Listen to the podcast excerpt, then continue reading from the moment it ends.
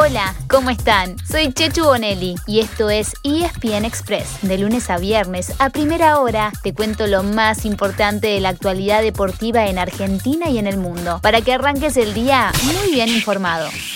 Hoy es noche de eliminatorias y todos nos ponemos la camiseta de la selección. Vamos, vamos, Argentina. Desde las 20 horas, en Barranquilla, Argentina visita a Colombia buscando puntos que le permitan seguir firme en zona de clasificación para Qatar 2022. Ganando, el equipo de Lionel Scaloni se asegura terminar la fecha como único escolta de Brasil y con un empate también seguirá segundo, aunque quizás de manera compartida. El equipo sí casi lo tengo definido, pero todavía nos queda el, el entrenamiento de esta tarde para valorar sobre todo a dos jugadores, a ver cómo, cómo están, que la idea es que, que, jueguen, pero necesito la disponibilidad hoy a 24 horas casi del partido, así que hasta la tarde no lo, no lo voy a tener 100% eh, confirmado. Lionel Scaloni no confirmó el equipo y la duda principal a resolver es si en el fondo pondrá línea de 4 o de 5. En base a eso, podría cambiar el ocupante del lateral izquierdo, que puede ser para Nicolás Tagliafico o Marcos Acuña. Y también la presencia o no de Ángel Di María, que saldría si el técnico juega con 5 atrás.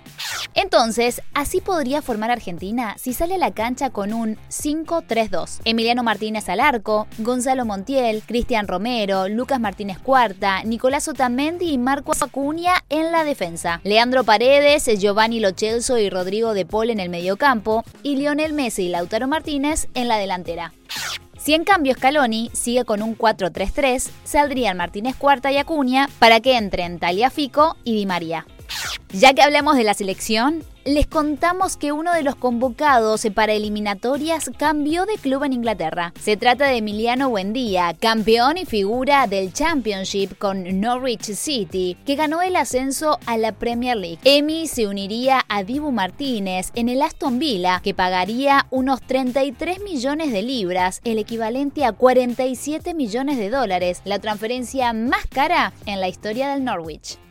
Volvemos a las eliminatorias para contarles que además del choque entre Argentina y Colombia, hay otros cuatro partidos. A las 18, Ecuador, que está tercero, recibe al último, a Perú. Además, será choque de técnicos argentinos entre Gustavo Alfaro y Ricardo Gareca. A las 7 y media de la tarde, Uruguay visita Venezuela. Y a las 9 y media de la noche, Paraguay tratará en casa de frenar a un Brasil que ganó los cinco partidos que jugó. Si el equipo de Tite suma otra victoria, habrá batido el récord de la De Marcelo Bielsa, que arrancó también con cinco victorias en las eliminatorias rumbo al Mundial 2002. Y a las 10 y media de la noche, en Santiago, se enfrentan dos que por ahora están fuera de la zona de clasificación, Chile y Bolivia. Seguimos por el continente para contarles que parece haberse despejado el panorama para la Copa América. El seleccionado local finalmente jugaría con todas sus figuras y bajo el mando de su entrenador Tite. Los jugadores, liderados por su capitán Casemiro y apoyados por el técnico, venían dando a entender que no querían jugar la Copa en su país. Pero el escenario habría cambiado el domingo con la licencia obligada por 30 días del presidente de la Confederación Brasileña de Fútbol, Rogerio Caboclo, que enfrenta una acusación por acoso sexual y moral. Y con su alejamiento los jugadores habrían reconsiderado su postura. Habrá que ver si esta noche, después del partido ante Paraguay, los jugadores de la verde amarela sientan postura al respecto. Si todo se encamina, entonces Brasil enfrentaría a Venezuela el domingo en el partido inaugural y Argentina debutaría contra Chile el día siguiente. En Europa siguen los amistosos de preparación para la Eurocopa, que comienza este viernes en Roma con el partido entre Italia y Turquía. Ayer Alemania goleó 7-1 a Letonia. Hoy, por la tarde, juegan Francia frente a Bulgaria y España ante Lituania. Pero España tomó una medida de emergencia y jugará con su selección sub-21. Eso es porque el capitán de la selección española, Sergio Busquets, dio positivo por COVID-19. Busquets no podrá estar en la Euro, pero además el plantel y el cuerpo técnico entraron en aislamiento. En Roland Garros.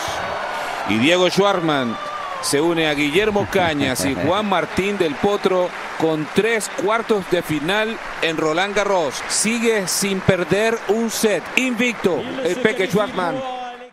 En Roland Garros, aplausos para Diego el Peque Schwartzman, que sigue a todo ritmo y se metió en cuartos de final. El Peque todavía no perdió un solo set en lo que va del torneo. ¡Vamos, Peque! Ayer estuvo a punto de ceder el primero ante el alemán Jan Lennart Straff, pero levantó 7 set points y sumó otra victoria en sets corridos. Su próximo rival, mañana miércoles, será Rafael Nadal, amo y señor de París, desde su primer título en 2005. Rafa ya tiene 13 torneos de Roland Garros en sus vitrinas. Si gana este año, además, se convertiría en el máximo ganador de torneos de Grand Slam con 21 títulos, dejando atrás a Roger Federer. Otro que está al acecho es Novak Djokovic, que suma 18 y está en carrera por su número 19, ya que también pasó a cuartos de final. Mientras tanto, mañana temprano también juega Nadia Podoroska en el dobles femenino. Junto a la rumana Irina Camelia Begu, buscan meterse en semifinales. Final, final, final, victoria amplia, cómoda, con un último cuarto fantástico de Phoenix, 122 a 105.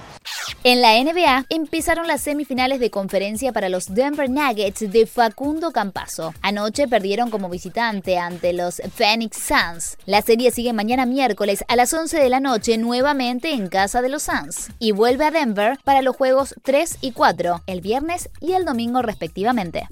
Y así llegamos al final de nuestro episodio de hoy. Soy Chechu Bonelli y de lunes a viernes te traigo las noticias deportivas más relevantes para que arranques el día muy bien Te espero en el próximo ESPN Express. Y no te olvides, dale clic al botón de seguir para recibir una notificación cada vez que haya un nuevo episodio disponible. No te vas a arrepentir.